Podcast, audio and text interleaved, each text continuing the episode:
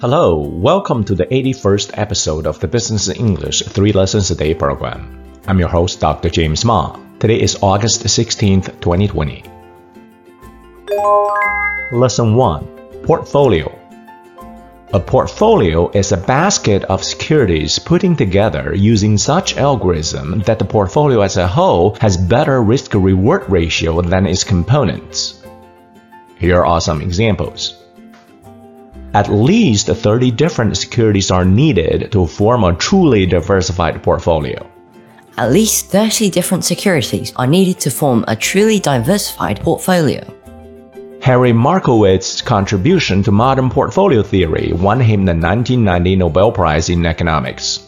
Harry Markowitz's contribution to modern portfolio theory won him the 1990 Nobel Prize in Economics.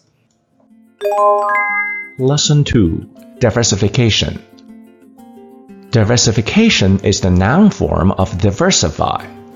To diversify is to hold in a portfolio a wide range of securities with different characteristics so that the idiosyncratic risks among the components within the portfolio will be cancelled out. Here are some examples. The popular belief on Wall Street that the higher the risk, the higher the return does not apply to investments lacking sufficient diversification. The popular belief on Wall Street that the higher the risk, the higher the return does not apply to investments lacking sufficient diversification. Diversification is a key element to effective risk management. Diversification is a key element to effective risk management. Lesson 3 Optimal.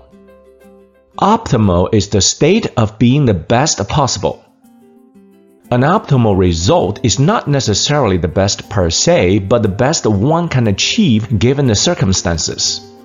All managers should strive to achieve optimal performance within the confinement of economic conditions.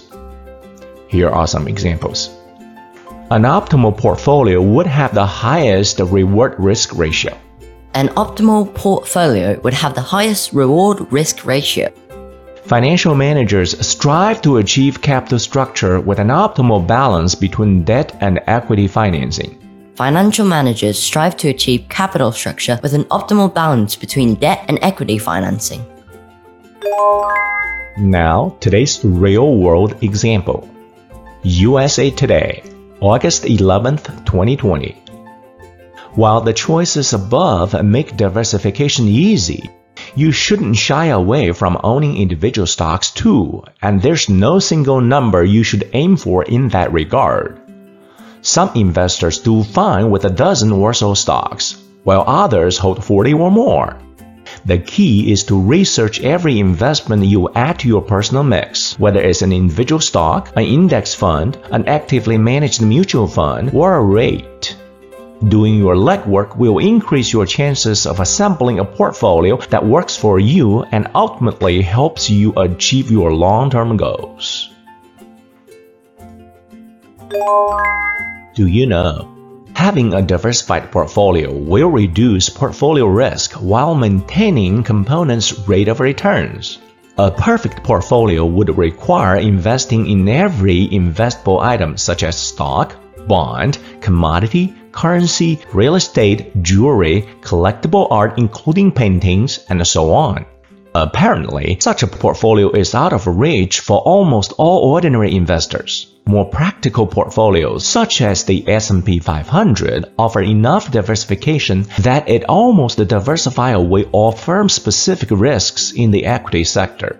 Since most investors do not have the expertise to manage a large portfolio such as the S&P 500, their best bet is to invest in a mutual fund or exchange-traded fund that mimic the performance of the S&P 500, such as the SPDR ETF SPY. Thank you for listening to today's episode of Business English 3 Lessons a Day program. See you next time.